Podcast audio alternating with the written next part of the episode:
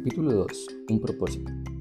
Continuamente estamos presionados desde distintas áreas de la vida a querer descifrar el porqué de nuestra existencia, junto al verdadero sentido de lo que hacemos.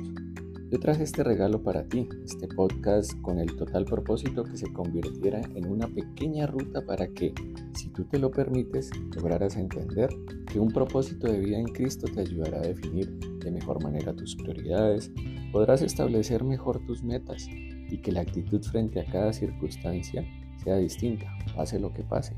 Revisa este concepto en Filipenses 2 versículos del 1 al 11.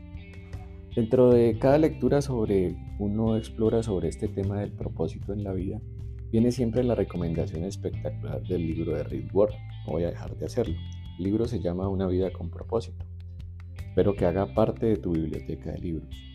Te lo menciono porque al igual que la definición anterior sobre el propósito, pasará solo por tu decisión de explorarlas. Hoy quiero compartirte dos historias espectaculares que significaron despertar realmente el sentido del propósito que Dios quiere para mí y para cada uno de nosotros. Insisto, al final son nuestras decisiones y nuestras acciones las que marcan el verdadero propósito de caminar o afegresar a Él. Para entenderlo un poco mejor, espero que lo asumas como una actividad.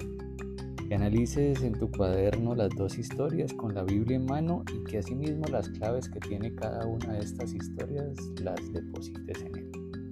La primera historia está en Mateo 25, versículos del 14 al 30. Se le conoce como parábola de los talentos. Es la que un hombre reúne a sus tres siervos. Confía a cada uno de ellos algo muy especial conforme a sus capacidades y habilidades. Luego cada uno de los siervos decide qué va a hacer con lo que le acaba de entregar su amo. Posteriormente le rendirán cuentas a este hombre cuando él regrese. La segunda historia está en Lucas 16, versículos del 19 al 31. A esta historia se le conoce como el rico y Lázaro.